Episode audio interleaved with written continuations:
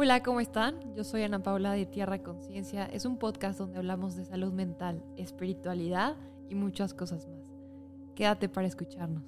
Hola, bienvenidos a un episodio más de Tierra Conciencia. Yo soy Ana Paula y tengo un invitado súper especial que lo venimos cazando y el equipo lo sabe. Bienvenido, Juanjo, ¿cómo estás? Muy bien, Ana Pau, encantado de estar acá. Muchas gracias. Voy a introducirte un poquito. Juanjo es un médico anestesiólogo, algólogo, intervencionista. Ahora sí ya me salió bien. Este estuvo bien. y el tema de hoy vamos a hablar de el dolor eh, un poquito y también si el dolor es físico o también es emocional, ¿no? Vamos a empezar a introducir qué es el dolor. El dolor, como lo venimos comentando, es una experiencia sensorial y física desagradable es una definición, esa es la definición oficial. El dolor es una experiencia sensorial y física desagradable, tal cual. Eh, funciona como un mecanismo de defensa y cuando esto, cuando el dolor ya no es un mecanismo de defensa, se vuelve algo patológico y esto ya es una enfermedad en sí misma. Entonces es por eso que existen las enfermedades dolorosas crónicas. Es cuando el dolor deja de ser un síntoma y se vuelve toda la, la enfermedad o la patología. Sí, creo que es un tema muy interesante, ¿no? Y que podemos compartir esto a las personas. La otra pregunta es, em, ¿el dolor en qué parte del cerebro se, ubica? Porque me, imagino que debe haber un, lugar muy específico dentro del cerebro que nos transmite el dolor, ¿no?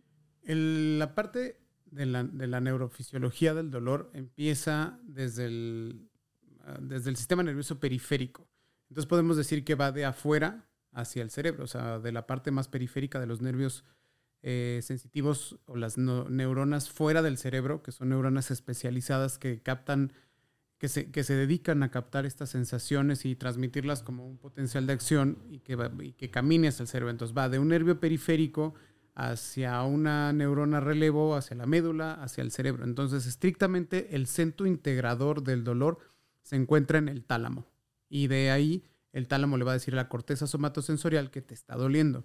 Okay de ahí me surgieron dos preguntas, porque tal vez tú y yo podemos entender el tema del tecnicismo, porque pues, yo soy psicóloga y tú eres un médico, la verdad, que admiro muchísimo, pero pues para la jerga común, eh, ¿dónde está el tálamo y qué diferencia tiene el sistema nervioso central y el periférico? Ok, entonces, si, lo, si yo me gusta explicarlo de esta manera, si lo vieras de esta forma, eh, dentro del cráneo, el cerebro lo vamos a hacer como de adelante hacia atrás. Entonces está la corteza motora o la corteza sensitiva y se va para atrás y la prolongación sería como el cerebelo.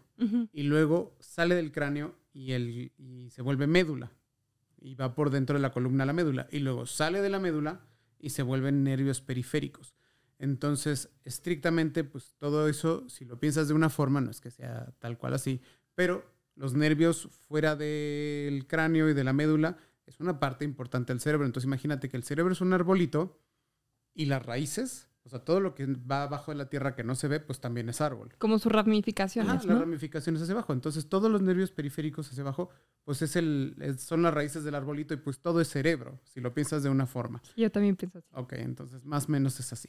El tálamo está en la parte central del cerebro en medio por así decirlo, como adentro. Si fuera una manzana sería como en las semillitas. Sí, pudieras poner tu mano en, tu cabeza para poder ubicarlo para las cámaras que puedan entender dónde está ubicado. Ah, como atrás de los ojos, hacia arriba. Imagínate que tu, cabeza fuera una manzana, la parte de la mitad donde están las semillas. ahí, por ahí estaría Perfecto. por así decirlo. Wow, qué tema. Ahora sí, nos vamos a ir a lleno con el tema que habíamos platicado. Ya tuvimos una llamada previa, ya nos echamos una buena comida el otro día. Ya, ya lo, ya lo comentamos previamente. Pero este, aquí hay un tema un poquito medio polémico, porque son dos posturas un poquito diferentes, pero compaginamos en varios puntos, ¿no? Claro. ¿El dolor es emocional o el dolor es totalmente físico? Date. Ahí vamos, vámonos de lleno con esto. Yo creo que las dos son válidas lo que hemos venido diciendo es que ambas posturas son, al final decimos lo mismo. Eh, el dolor emocional tiene otro contexto que tiene que ver eh, con, lo que sucede en tu vida diaria. Y el dolor físico tiene que ver con lo que pasa de tus nervios periféricos al, cerebro. Entonces aquí la idea, eh, lo que nosotros venimos haciendo como una campaña, es de no achacarle la parte emocional al dolor físico. Esa es nuestra postura. Algo que eh, desde que tuvimos esa llamada y pues ya sabes que soy medio ñoña y me pongo un poco a estudiar y me puse algo a pensar que creo que está tomando cada vez más relevancia en, el tema del derecho social eh, y lo introduzco un poquito en las dos carreras. Siento que cuando es un dolor físico, las personas sí le dan ese valor que cuando es un dolor emocional, ¿no? Por ejemplo, este, les comparto que antes de venir acá, pues, este, ayer me intoxiqué y me sentía súper mal y traigo un dolor horrible. Pero la gente sí le da valor, como, ah, te sientes mal, ¿no? Pero un tema de un dolor emocional, un dolor social, cuando una persona está pasando una situación de abandono, de rechazo, o un tema eh, cortó con el ex, o yo qué sé, ¿no? Una historia de su vida muy importante, como que se pone un poquito en juicio si realmente existe el dolor, ¿no? Y a cambio, cuando es un dolor totalmente físico, de que si voy en la moto y me doy un sopetón, pues tengo ahí un tema en la rodilla, pues la gente sí le da más valor, ¿no? Entonces creo que esta es como una campaña de reflexión para nuestras dos corrientes, que es la área médica y también la psicológica, de que no está peleada una con la otra, es un tema con, o sea, que sí funciona un tema fenotipo y genotipo, que es la parte de la genética y también la parte social, que trabajan en conjunto y permiten eh, tener un resultado, ¿no? Lo que tú me habías comentado y pues te cedo la palabra, el tema de las experiencias agravan el tema del dolor. Creo que eso me, pareció, me pareció súper importante y me encantaría que lo compartieras el día de hoy.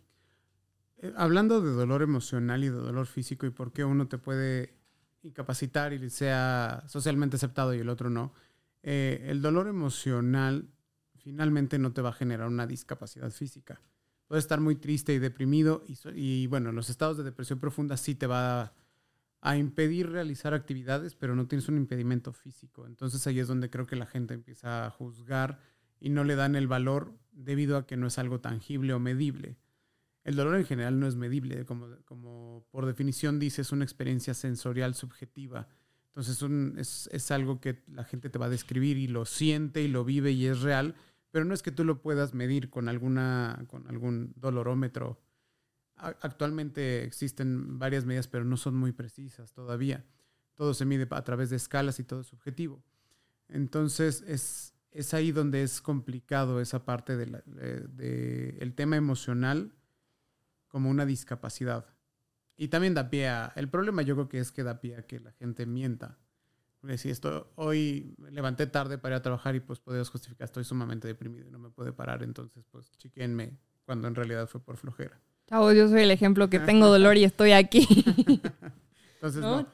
Y, y, la otra es que eh, en, el ámbito de los pacientes crónicos, los que, que hay una gran, gran, gran población que aparte nuestra cultura mexicana es como de aguántate y eh, esto, o sea, solo camínalo. El dolor está subvalorado y subtratado como una enfermedad o como un padecimiento crónico. Entonces, eh, nuestra población en general, muchas, muchas enfermedades dolorosas que van por la vida y entonces es como, pues, ve a terapia, como que los van peloteando entre psiquiatras, psicólogos y no reciben un tratamiento formal como eh, dirigido hacia una enfermedad dolorosa. Esto lo vemos mucho y el paciente que tiene enfermedades dolorosas crónicas, un, eh, un padecimiento crónico doloroso, siempre les explico esto, el dolor entre más crónico sea y más intenso sea, te va a llevar a la depresión. Y es un círculo bien vicioso. Entonces el dolor deprime. Sin embargo, nuestra postura es que si solamente tuvieras depresión, la depresión por sí sola no duele. ¿A qué me refiero con esto? Si, te cortó el novio y caes en una depresión profunda, la depresión profunda no va a hacer que tu rodilla te duela. Exacto. Eso no va a pasar. Y esa es una de las cosas que nosotros tratamos todos los días cuando vemos pacientes que han ido de uno, de otro, de otro doctor y luego les dicen tienes fibromialgia y no tienes nada y te hacen un estudio, te hacen el segundo, te hacen el tercero, resonancias, electromiografía, todo te sale normal y tienen mucho, mucho dolor. Ahí es donde empezamos a culpar a la víctima, a los médicos. Es, es que esto es emocional. Lo que tú tienes es psicológico. Lo que tienes que hacer es ir a terapia, porque esto es que estás muy estresado. Y nada, o sea, de repente puedes hacer un estudio neurofisiológico y te encuentras con una neuropatía que justifica todo lo anterior. Sin embargo, es difícil de diagnosticar por métodos convencionales. Entonces, a, mi consultorio siempre me llegan y me dicen, doctor, es que lo me, yo vengo porque tengo una fibromialgia en mi rodilla. Y como, Dios ¿qué va a ser la fibromialgia en mi rodilla? ¿Qué es eso? Yo no sé qué es eso, ¿no? Para empezar. Para empezar, la fibromialgia es algo también controversial. Eh, si fuera una corriente, yo sería de la corriente que dice que la fibromialgia no existe. Para empezar, ¿qué es, no? Para la gente como yo que no somos tan eh, sabias en el área médica, ¿no? Sino en otras ramas. Aquí se vale de todo, ¿verdad? Hablar. Si tú me preguntas qué es, la, qué es, la, fibromialgia, la fibromialgia es una, inventa, es una enfermedad inventada por los doctores para decirte que tienes algo cuando no saben que tienes. Ok. ¿Vale? Pero no, en realidad la, fibromialgia es una enfermedad eh, descrita como una enfermedad dolorosa, inespecífica de diferentes cuerpos, o de diferentes partes del cuerpo o generalizada, asociada a género, a estrés laboral, principalmente en mujeres. Es una enfermedad eh, que en teoría ven los reumatólogos. Ok. Y a mi gusto está sobrediagnosticada. Sobre, sobrediagnosticada. Es cuando tienes a este paciente que tiene diferentes eh, entidades dolorosas y zonas de dolor del cuerpo y es muy crónico y no se le quita y tal, fibromialgia en automático.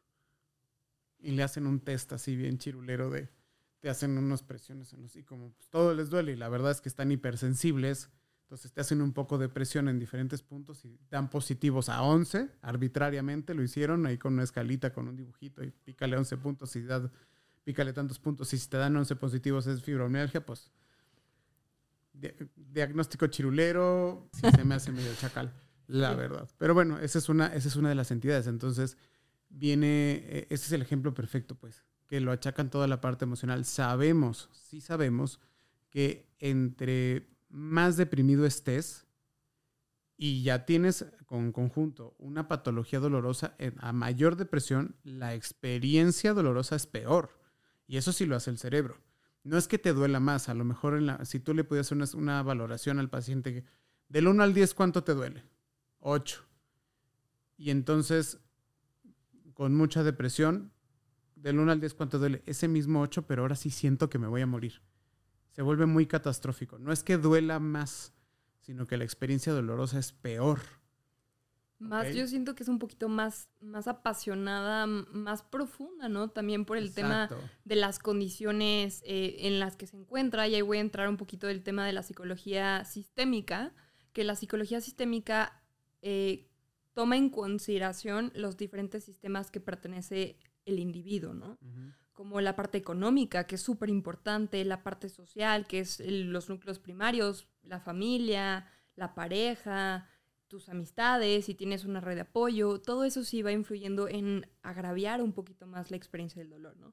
Y el tema que dices es que, por lo menos aquí, en, para los que nos escuchan, estamos grabando en la Ciudad de México, es, existe una NOM que habla del derecho laboral, que ayuda a las personas que tienen situaciones psicoemocionales a darles una incapacidad por determinado tiempo para no poder laborar, ¿no? Entonces, y ahora con pandemia nos vino a invitar a hablar más de nuestra salud mental y también el Claro que sí, el dolor es... La NAM 35, ¿no? Claro que sí. Hablando específicamente de la NAM 35. Eh, creo que es un área muy importante y esta también es una campaña para hablar del tema del dolor. Honestamente, hasta que te conocí y tuve el privilegio de, de colaborar contigo, yo no sabía que existía un Dr. Pain y creo que es algo súper importante y quiero promover para el área médica, principalmente eh, que, te sigan en tus redes sociales, que te vayan a visitar principalmente al consultorio, por favor.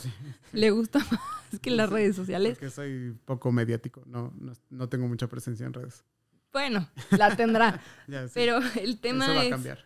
poco a poco. Poco a poco. Eh, pero eh, que realmente trabaja en conjunto, no está peleado. Y algo que también motivo es que tanto los psicólogos y los médicos debemos trabajar en conjunto, incluso la psiquiatría, la parte del Dr. Pain que eres, o la parte del dolor, que no es como que estemos en contra de que todo sea emocional o que todo sea físico, ¿no? Sino, ¿por qué no puede trabajar en conjunto la situación? Y tal vez sí, se, sí tengas una situación emocional, pero no descartamos que también puede ser un tema físico como el dolor, ¿no? Yo sí creo honestamente que hay situaciones mentales que tú mismo te puedes enfermar a ti mismo. O sea, no sé si cómo explicarlo, que tú te puedes enfermar, por ejemplo. El tema de las personas que tienen demasiado estrés, saliendo un poquito del tema del dolor, son personas que somatizan mucho en el estómago y se sueltan del estómago, ¿no? Pero ahí no estamos hablando de un tema del dolor. Sí creo que el tema de tu conducta, tu pensamiento te lleva a realizar una conducta, ahí metemos un poquito de psicología cognitiva, conductual, que esa conducta te lleva a somatizar cierta emoción, ¿no? Entonces, si no te cuidas y no eres responsable con tu autocuidado, tu amor propio, trabajarte a ti mismo, evidentemente sí se va a volver un tema emocional, pero eso no quiere decir que porque me duele la rodilla eh, ya es un tema solamente meramente emocional, ¿no? También hay que analizar la situación y cada individuo funciona diferente. ¿Tú qué piensas? Mira, exactamente creo que el punto aquí es analizar cada caso. Sabemos que existe la somatización, no la podemos negar. Y como bien dices, la gente que es extremadamente estresada y que tiene mucho estrés laboral, lo que yo creo que debemos de limitar las somatizaciones a eso, a gastritis, colitis, eh, ronchas y edema, ¿no? O sea, hay gente que se hincha con el estrés, que le da como angiodema. Y depresión y ansiedad. Depresión, o sea, sí. Adicción. depresión, ansiedad. Entre otros. Pero ahí van las conductas. Pero el efecto físico de, tu parte emocional del estrés y de la, eh, de la ansiedad me parece que lo podríamos englobar en eso, ¿no? Como gastritis, colitis, diarrea y cosas así, este, tampoco tan grandes. A, lo que, a lo que voy es no debemos de darle tanto pie a nada más decir es que es por estrés y que te está generando un problema mayor. Claro. Te voy a poner un ejemplo de cómo, lo veo como lo veo y lo atiendo todos los días en el consultorio cuando decimos, es esta, esto te lo mandaron por es, es, tuviste una cirugía, eh, y después de la cirugía, pues estructural, anatómica y funcionalmente quedaste bien, pero te queda el dolor. Y queda el dolor, y queda el dolor, y te revisan una, y dos, y tres, y tus placas están bien, tu tomografía está bien, la resonancia está bien, todo aparente está bien, pero a ti no se te quita el dolor. Es ahí donde empiezan. Es que sabes que esto, es esto está somatizando. Es que sabes que, es que esto es emocional. Es que sabes que esto es psicológico. Y ahí me parece que es una conducta médica, hablando de conductas, es una conducta médica como de culpar a la víctima. O sea, te estoy echando a ti la culpa porque te duele, porque esto es algo que está generando en tu cabeza. Yo le llamo en el derecho revictimizar a la víctima, sí, ¿no? sí, sí, sí, sí, Es, eh, es que me operaron, sigo con dolor. Pues, ¿qué has hecho? ¿O cómo estás? ¿Estás muy estresado? O sea, como que es revictimizar a, a la víctima. Es el mismito concepto que está mal. Entonces, desde mi punto de vista, claramente. Entonces, esta idea que te dicen la rodilla, te pusieron una prótesis de rodilla y aparentemente todo se ve bien, pero no se te quita el dolor y entonces, es que fíjese, madre, usted está muy estresada. Es que no, sí trae muchas cargas. Pobrecita, uy, se murió su hijo, peor, por eso tiene tanto dolor. Pues claro que no. Sí yo creo que sí, sí agravia un poco la experiencia. la experiencia dolorosa se vuelve peor. Exacto pero no quita la lesión al nervio que tienen después de la cirugía y por eso les duele. Claro. O sea, no por ir a terapia, en este caso yo que soy psicóloga, te voy a quitar el dolor, ¿no? Se le va a quitar la depresión, se le va a quitar la ansiedad, pero la rodilla le va a seguir doliendo. ¿Sale? Y eso es por la lesión a la parte periférica, a los nervios periféricos. Entonces ahí es cuando dices, es que fíjese, esto es por... Yo lo vi en mi formación médica una vez, este, o bueno, muchas veces, que salían de quirófano y unos gritos de dolor y terrible y pasaban los médicos de guardia y decían, fíjese, es que como ahí está la suegra sentada, pues está estresada. ¿Los médicos decían eso? Sí. Es una, es una idea muy frecuente. Por favor, hay que reportarlos. Sí, no, yo también siempre he tenido este, esta misión en la parte académica que hacemos todos los médicos, porque los médicos nos dedicamos como a formar más médicos, eh, de de introducir ideas para que desaprendan conceptos viejos. A mí no me interesa que la gente aprenda nada nuevo. Tampoco soy científico ni soy generador de conocimiento nuevo. Me gustaría que la gente desaprendiera cosas viejas y obsoletas o... Aprender a aprender, ¿no? Sí, a desaprender. Porque también hay cosas que tenemos como muy arraigadas, como eso de, ándele, camínele. Es normal, pues el dolor es normal, es parte de la vida. Camine, ¿no? Y tampoco es así. Lo vemos en nuestros viejitos, nuestras personas mayores que tienen pues ya muchos años y han tenido dolor de rodillas muchísimos años, de cadera, de espalda, pero como es normal el dolor, pues aguántese.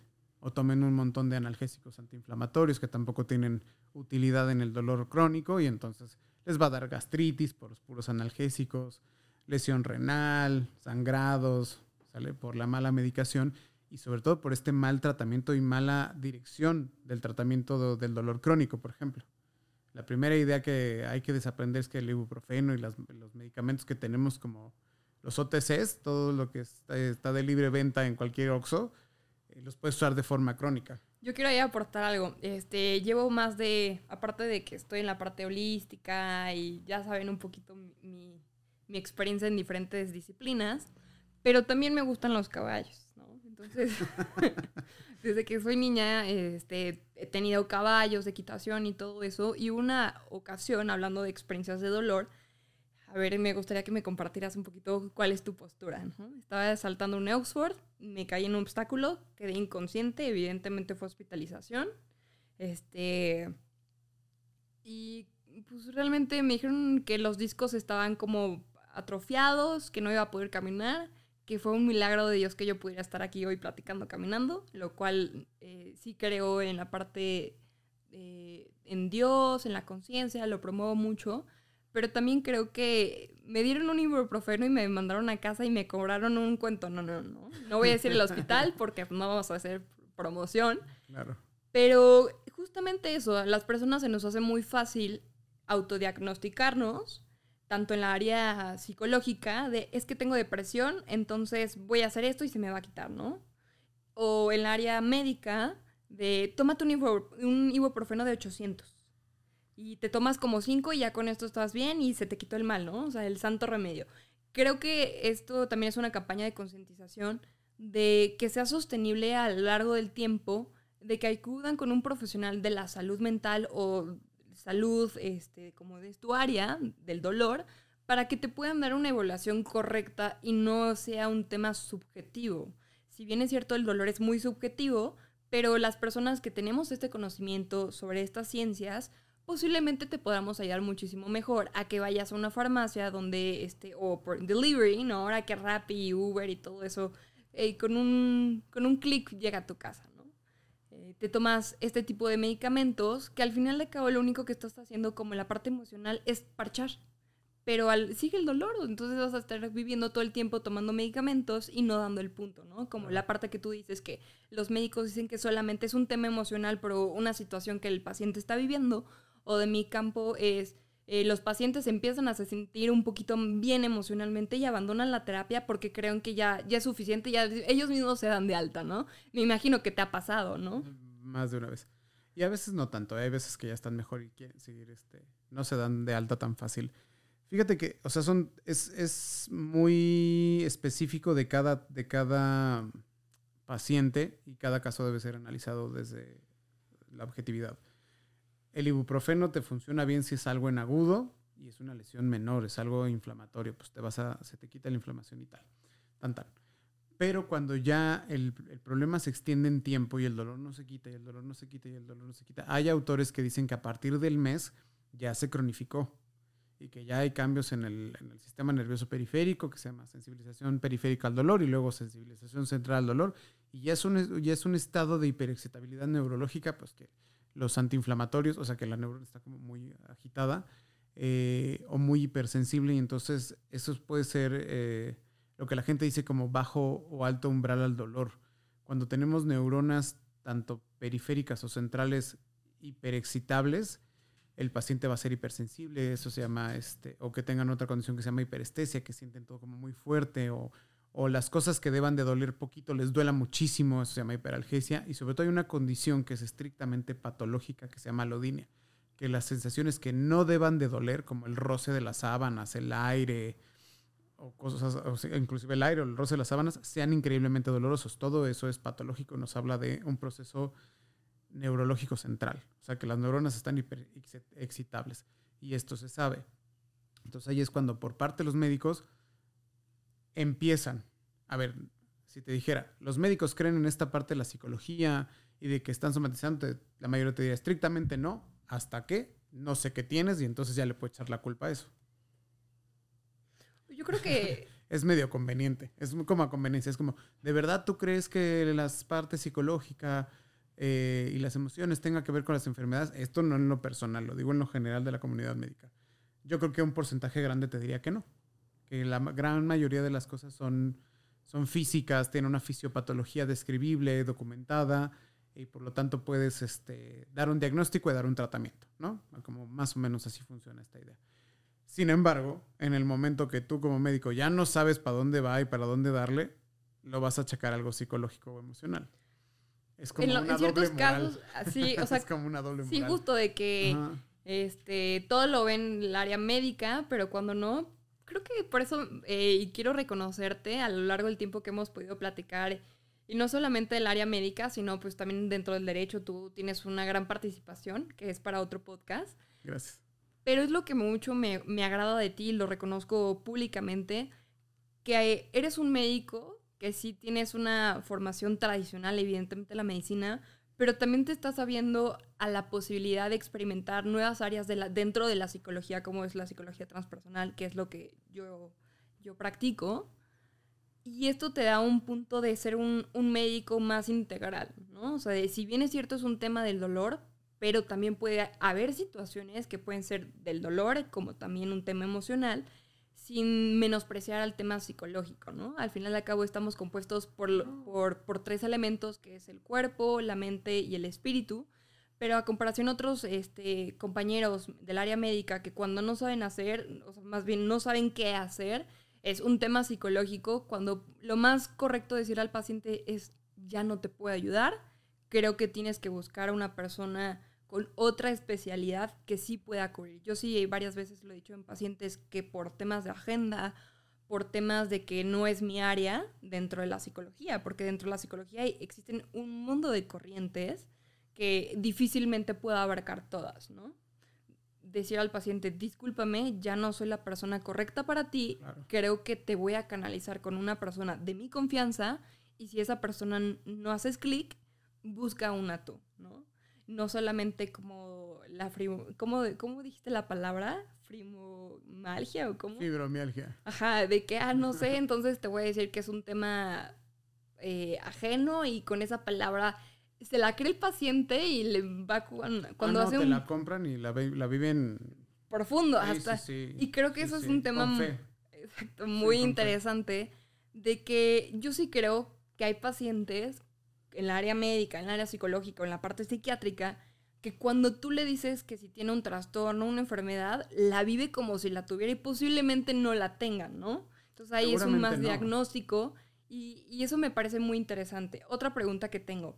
Eh, ¿Te acuerdas que hablamos del umbral del dolor? Ajá. ¿por qué las mujeres tenemos como más, más fuerza por un tema biológico? Tengo entendido, obviamente entendemos que dentro de la comunidad existe un sinfín de, de perspectiva de género y todo eso, pero ahorita nos estamos remitiendo a un tema biológico. ¿Por qué las mujeres tenemos más alto el umbral del dolor que los hombres, no? Esto creo que viene desde la parte eh, biológica y des- desde el punto de vista que las mujeres son son seres humanos pero con esta capacidad de dar vida. Entonces yo pienso, no es que sea, esto lo voy a decir desde el ámbito eh, personal, como de una opinión, eh, ¿por qué las mujeres tienen el, umbral del dolor más alto? Porque tienen que aguantar el trabajo de parto. Entonces están diseñadas para aguantar el trabajo de parto. Y pues es increíblemente doloroso. Entonces creo que también es eso. Las mujeres están diseñadas en alguna, o sea, también está por genética y biología, eh, en, en poder aguantar un parto. Yo estoy seguro que si a mí me hubiera puesto a parir, yo me hubiera muerto en el parto. Definitivamente. Yo creo y, que... y la- sí. y las mujeres no, o sea, pero porque no estamos diseñados para eso. Y también Las yo creo que el sí. tema de los cólicos, ¿no? O sea, la parte de, de la menstruación te va invitando constantemente a preparar tu cuerpo para cuando puedas recibir un parto, ¿no? Sí, sí, sí. Y ese es, ese es parte que está escrito en nuestro código genético, entonces no es, no es opcional ni es que quieras o no, así son y, por eso se debe este respeto particular y admiración a las mujeres porque tienen capacidades intrínsecas e inherentes que los hombres no tenemos, como el de fecundar una vida y llevarla a su desarrollo y que salga de tu cuerpo y de repente uh, una personita. Entonces eso no, El tema, hablando del tema del parto, ¿el bebé siente dolor cuando nace? Ya sabemos que segregamos DMT al, al nacer y al morir. Creo que es algún regalo de la vida bien rico. De las personas que conocemos la experiencia del DMT, que es un tema natural, ¿no? Que está en nuestro cerebro. Pero yo sí creo, honestamente, es un tema de, de mi opinión, que los bebés sienten dolor al nacer, porque te separas de la madre desde la parte de, voy a hablar un poquito de aquí, voy a poner espiritual. Dale. Este, te separas del de la madre, estás unida a ella, entonces te vuelves un ser individual, y al volverte un ser individual, experimentas el DMT, porque pues si, si hablamos que al, al nacer experimentas el DMT, pues el niño está experimentando el DMT, ¿no? Ahí hay el, en el, dentro de la, de la conciencia que las personas que han experimentado el DMT, existe el dolor. Entonces, la analogía es, ¿los bebés también experimentan dolor al nacer? Probablemente, o sea, yo te voy a decir, yo creo que lo sienten, porque desde que nace, pues ya está activo, o sea, desde el vientre de la madre, desde que está eh, el bebé en desarrollo, ya tiene sensibilidad y ya, ¿ok? Entonces, cuando nace, probablemente sienta el paso por el canal de parto y no debe de ser fácil y debe ser más o menos doloroso. O sea, salir por un canal estrecho es así como apretado y sacar la cabeza y respirar eh, dar la primera bocanada de debe ser doloroso. Sin embargo, los bebés pues no tienen el punto de comparación, ni saben qué está pasando, ni tienen ese- esa conciencia del evento. Y además la vida nos da este- esta bendición de que desegregues el DMT y entonces pues como que mitiga. Es una meditación profunda. Sí, entonces en el momento de tu nacimiento pues lejos de, no sé, experimentas el DMT y entonces seguramente el bebé tampoco tiene un parámetro de referencia. Recordemos que es una experiencia subjetiva. Entonces tendrías que compararlo con, con otras cosas que los bebés no tienen en el momento. Entonces, yo creo que lo sienten. O sea, empiezan a sentir todo. De momento no me parece que lo integren como dolor. Yo creo que sí debe ser doloroso. O sea, sí debe ser muy sensitivo, pues para eh, muy agresivo de, de pasar de un medio en el vientre, en el útero, en el líquido amniótico, calientito, a sale el frío, este Me están viendo un buen de personas. Y, me- y respira por primera vez debe ser este increíblemente traumático. Y sí se debe sentir, pero de eso a que lo integren como dolor, difícil, no lo sé. Ha- Habría que preguntarles a ver qué nos platican. A un recién nacido. Sí se puede, Sí, pero con una experiencia. seguramente, pero y sí tendrán algo de, digo, seguramente es una experiencia traumática en todo, ¿no? De- del medio, insisto, calentito, seguro en el vientre de tu madre, a salir al aire, a- a- al medio, a respirar, al frío, a, a que te agarre un güey, ¿sabes? O sea, una doctora que te jalen y el cordón y tal. Sí, debe ser bastante traumático. Y unas preguntitas ya casi para cerrar es, hablamos de la campaña de hacer conciencia sobre el dolor. Los invitamos a los oyentes que no solamente, ay, me siento mal y ya retomamos, el, ya platicamos el tema de, tómate un ibuprofeno de 800, ve a la farmacia, ¿no? O el marcarle a un amigo para decirle que te recete algo, ¿no? También. Ese, es- Este. es más frecuente. Sí, yo también lo he hecho. Me hago, me hago parte de- y cómplice de ustedes, pero ya no, ya no lo voy a hacer. ¿no? Ahora, ahora que tengo aquí a Juanjo, lo voy a buscar más seguido. Pero, este, cinco cosas que quieras agregar, como esta campaña que estamos haciendo en este podcast de conciencia sobre el dolor, para que las personas lo puedan tomar como referente y asimismo te puedan contactar. Sí, a ver, vámonos por partes. Primero, la... vamos a hacer Inception ahora. Vamos a meter varias ideas a la, a la cabeza de tus radioescuchas. Eh, la primera, pues es que existe el dolor crónico. Es una entidad que debe tratarse.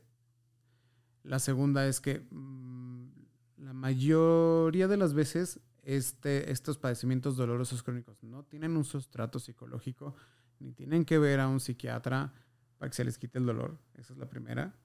La tercera para los colegas médicos sería, pues no cambien de su ruta de tratamiento y de sus guías clínicas de si pasa esto, pasa esto y si luego me voy para este Mejor que te lado. busquen y se hagan... No, colegas co- mira, tuyos. mientras que no, o sea, mientras que no victimicen y culpen al paciente por sus emociones y su, su ansiedad y su depresión del Por su- dolor, la falta de conocimiento del médico, perfecto, ¿no? Sí, todo está perfecto. No manden al psiquiatra a pacientes por dolor.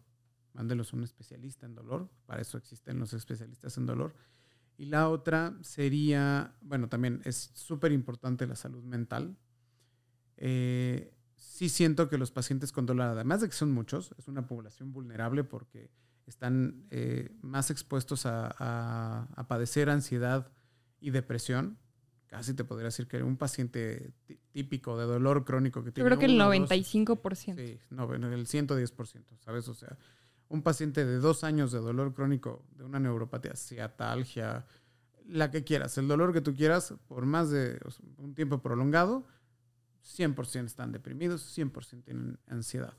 ¿no? Entonces también darle peso e importancia a las enfermedades eh, emocionales, a la parte emocional eh, y psicológica, y al mismo tiempo tratar la parte física. Entonces creo que valdría la pena tratarlas por separado y en conjunto. Sí, como lo hacemos nosotros. Y como lo hacemos nosotros.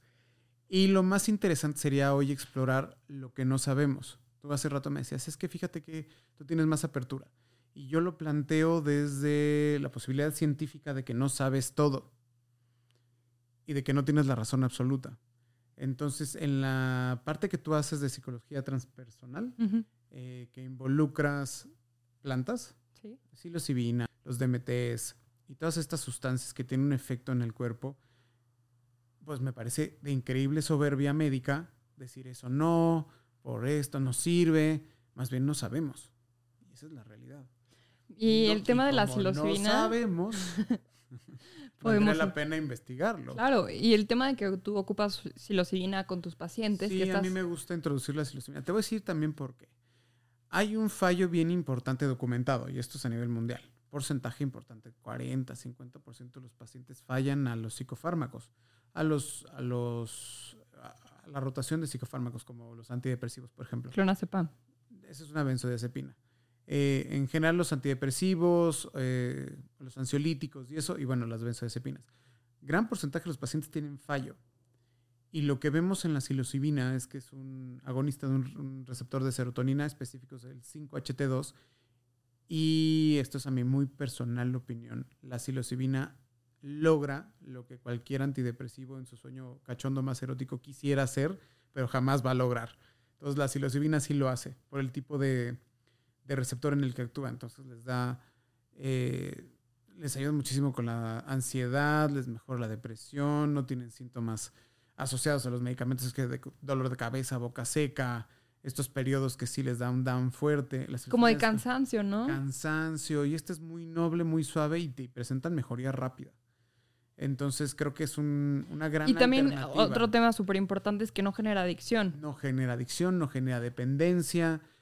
Eh, si fuéramos de las teorías conspiracionistas que nos encantan, pero no somos, diría, pues, o sea, sería un golpe a la farma mundial. Es. Es. Es un golpe a la farma mundial tener algo que sacas de un honguito contra todo lo que has hecho con años de investigación, miles de millones de dólares en publicidad y ventas y marketing y comercio internacional y exportar, importar, vender y hacer. Y esto viene de un honguito y se hace a mano y, ¿sabes? O sea, Más artesanal. Sí, es muy artesanal. Entonces, si ves, si ves the big picture de todo lo que ha involucrado, que no se ha logrado, la, realidad es esa, o sea, por más este, chochos que tomes y no vamos a decir nombres, pero la verdad es que fallan muchas personas fallan el tratamiento y aparte los dejas y recaes. Y creo que también algo muy importante decir es que es muy caro. O sea, por ejemplo, yo, yo, comparto y lo... Pues mi vida ya es muy pública, ¿no?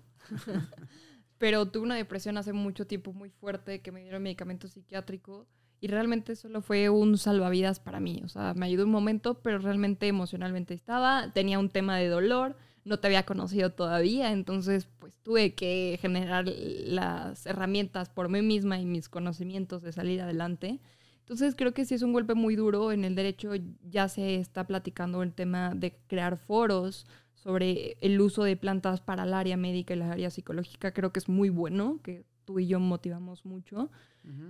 Y también creo que en conjunto la psicología con el con el área del dolor, se puede, el área médica, se puede hacer un bonito equipo y no solamente es como decir yo de mi parte que soy psicóloga, eh, no, es meramente emocional, ¿no? Cuando sí creo que hay situaciones que son crónicas, patológicas y también del área médica, no solamente decir que es un tema físico, sino es un tema en conjunto y que motivo mucho y que hago mucha campaña sobre eso, que varias profesiones nos podemos unir, el derecho, la psicología, el área médica, para crear un tema de conciencia a favor de los pacientes, ¿no?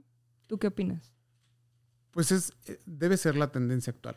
Después de la pandemia que vivimos, como tú lo comentabas, la salud mental deterioró importantemente. El encierro, la pérdida del trabajo, la pérdida de, los familiares, el miedo inminente a enfermarte, definitivamente trastornó a nuestra población de todo. Y yo creo que es mundial. Entonces, la salud mental viene a, tomar parte importante en la atención de los pacientes hoy en día. Con eso mismo se agregó muchísimos más pacientes, o sea, como que se incrementó la casuística potencialmente a lo que teníamos años antes de la pandemia y se esperaba. Decías, bueno, pues cada año va a aumentar un 10% de pacientes con dolor crónico, por decirte algo. Y ahora vemos un incremento brutal después del, del COVID, ¿no? El post-COVID también nos dejó, nos dejó muchas cosas el COVID, entre eso, este, dolor, ansiedad, depresión, muchos muertos. Entonces... Cambios culturales muy importantes. Culturales muy importantes. Entonces, el, la vida post-pandemia debe de tener una, una dirección diferente. Y creo que también nosotros debemos de ver la vida de una manera diferente. Y como quedamos después de la, de la pandemia, va a ser diferente. Hay nuevas generaciones, hay niños pandemials, hay, viene, no sé, la vida necesariamente debe cambiar, después, sobre todo un evento así de grande. Y, y es importante recalcar esta parte, ¿no? Que hoy en día se sufre mucho dolor, mucha ansiedad, mucha depresión y sobre todo poco entendimiento de ello. Y al tener poco entendimiento, pues tenemos poca capacidad resolutiva y pues mucha menos probabilidad de curación, ¿no? Si no lo entiendes, ¿cómo lo tratas? Y si no lo tratas, pues cómo lo curas. Por eso es importante acercarte a un especialista. Creo que ahí lo que importa es hacer las preguntas correctas, ¿no? Lejos de no sé, tener opciones siempre y una pastilla para todo, creo que se vale más bien empezar haciendo las preguntas correctas. ¿Esto de verdad es algo que tú creas que tiene un origen psicológico? Probablemente no. Hay que verlo desde la parte física, pero la parte física que te está trastornando eh, la experiencia. La experiencia y también la parte mental y psicológica y emocional. Y entonces, bueno, pues vemos pacientes con mucho dolor físico, depresión, ansiedad, muchos problemas emocionales y ahora es hay que ver la parte integral de la persona completita. No nomás decir, bueno, pues ya te doy morfina. Fentanilo ni se diga, eso es prohibido ahora, no hables del fentanilo porque te tratan como criminal. Pero nosotros los anestesiólogos que queremos trabajar, usábamos fentanilo, ya no se puede, que era una herramienta buena en dolor crónico en parches para los pacientes con cáncer. Entonces ahora se vuelve todo un rollo, ¿no? Porque involucra ahora hasta el derecho a la salud, el derecho a, recibir un tratamiento y de no tener dolor, que ya, se, que ya no hay, por ejemplo. Eh, entonces, bien dice, se involucra la parte médica, psicológica, jurídica, política. Que estamos en Es un tema muy apasionante. ¿no? Creo que... Muy amplio. Muy amplio y, algo que también me encanta de ti y también lo reconozco es que no solo te quedas en el área médica, eres una persona que busca estar en otras áreas como el tema político, el tema del derecho y el tema de la psicología, a mí me faltaría el tema médico, que luego me darás clases, ¿no? Pero... lo vamos complementando. Lo vamos complementando. Pero es que ha sido eh, la evolución natural de la situación de ahora. Entonces, si te quedas nada más en, algo como estrictamente la parte del dolor, la parte médica, dejas muchas áreas descubiertas. Entonces, bien dices tú, estás tapando un bache en una carretera llena de hoyos. Justo. Entonces, pues nunca vas a acabar. En cuanto tapes un bache, se volverá a ver. Tapas el otro, ya se abre el de atrás, y destapas, y tapas, y tapas, y destapas, y pues nunca acabas. Esto lo estoy empezando a implementar con mis invitados. Con una frase, ¿cómo te definirías a ti como médico y como Juan José? Innovador controversial. Ok. Perfecto. ¿Dónde te podemos contactar? Bueno, yo les dejo mi teléfono, de los consultorios. Para empezar, ¿en qué hospital estás? En el Hospital Ángeles Mosel, en el piso 2 de la torre de consultorios, en el consultorio 202. Y en el Hospital Escandón, en la Clínica del Dolor del Hospital Escandón de la Fundación María Mieri Escandón. Ahí damos atención a una población vulnerable con esta bonita labor de la fundación que tiene más de lindo. 115 años. Y ya la, el, el consultorio ya es, o sea, es como un servicio hospitalario de la clínica, como tal Clínica del Dolor. Que es una de las maneras como nos han identificado a los algólogos por muchos años, los de la Clínica del Dolor, que se conocen desde, se fundaron en 1960. O sea, ya aquí en México hay muchos años con eso. ¿Y tu teléfono es? Los dos teléfonos de los consultorios es el 55 2763 3265 y 55 7923 04 y 07. Pues muchas gracias a todos por escucharnos. Esta fue una plática un poco técnica. Espero que sea mucho de su agrado. Y por favor, este, vayan a visitarlo si tienen dolor. Yo te voy a agendar después porque sí tengo ahí uno por ahí. Uno Muchas gracias. Uno que otro. Y prometo mejorar mis redes sociales para que nos veamos también por ahí. Y compártenos tus redes para que las personas, si te quieren seguir, avisamos. Su contenido es un poquito más personal, pero están abiertas por si quieren. Son mis páginas de contenido sin contenido. En arroba doctor Juanjo Medina.